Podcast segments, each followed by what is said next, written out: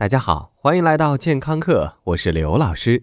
今天我们要说到一个全民骗局，你被骗过，我也被骗过，全世界人民大部分都上过当，那就是补钙。自打我们小的时候就经常要吃各种钙片，一开始要一把一把的吃，后来是一片一片的吃，然后是一瓶一瓶的吃，再然后，我们就忽然醒悟，大爷的，上当了。不过，老式碳酸钙钙片的口感要比很多小学门口的廉价糖果口感要好很多，不仅分量足，还不至于太甜太腻，又能光明正大的边上课边嚼，美哉！可我们为什么要补钙？谁告诉我们要补钙呢？刘老师觉得，应该是在很早很早以前，在大家正常饮食不能保证钙摄入的情况下，有良医推荐要补补钙了。在自然过渡到垃圾食品横行的时代以后，良医们忘记收回成命，而由医药厂家顺利接手衣钵之后，全民推广所致。在普通家庭普遍营养过剩和吃太多的情况下，我们当然不用补钙。不过，刘老师觉得还是用实际数据来说话。在我们日常饮食中，牛奶、鱼虾和海藻，还有菠菜等很多蔬菜，每一百克的钙含量都在一百毫克以上。而且食物中的钙都是离子钙，离子钙的吸收率可以让所有补钙产品汗颜，因为补钙产品中的主要成分都是钙化合物。比如说碳酸钙、柠檬酸钙、乳酸钙等等，其中吸收概率最高的柠檬酸钙吸收率也仅为百分之三十五，碳酸钙片为百分之二十七，乳钙是百分之二十九，磷酸钙只有百分之二十五。而且，刘老师留意到有一个厂家叫钙什么奇低，我就纳闷了，你钙都奇低了，还给人补什么钙呀？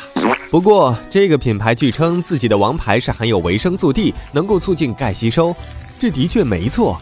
不过，维生素 D 这种晒晒太阳人体就能自动合成的东西，我们干嘛还要花钱补呢？咱又不是生活在地下的咕噜姆。很多家长听到这儿可就不乐意了。我家宝宝可是从一生下来就开始补钙，而且现在仍然在茁壮成长。刘老师知道，你的钙片多半是从医生护士手里买的，可是你家宝宝究竟需不需要呢？北京大学公共卫生学院营养系教授李可基和他的学生在北京城区调查了二百一十八个家长，其中二百零二人在给孩子补钙，百分之六十七的宝宝四个月前就开始补钙了，到六个月，高达百分之八十六的宝宝在补钙，而且大多是医生建议的。我勒个去啊！钙真的不是一种能宁缺毋滥的东西。五十岁以下成年人每天钙摄入上限是两千五百毫克。在一千五百毫克就已经足够了，而 baby 三百毫克就已经足够。可是老师，婴儿长身体长那么快，能不缺钙吗？你以为婴儿都是汽车吗？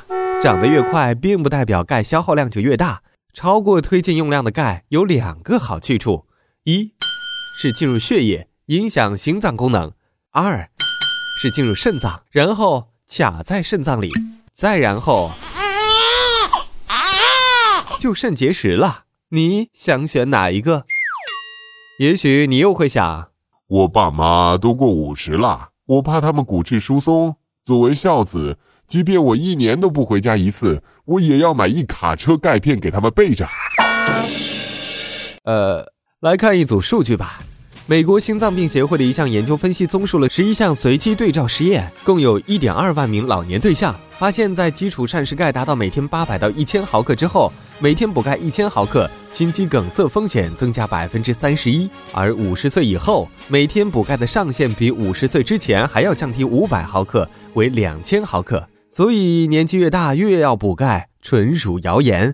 最后只能说，我们用健康和风险帮助扶持了整个产业的兴旺，以至于现在各种美国钙、欧洲钙大举进军中国。某女排教练也成为了补钙天使，每天在电视里教唆咱爸妈补钙。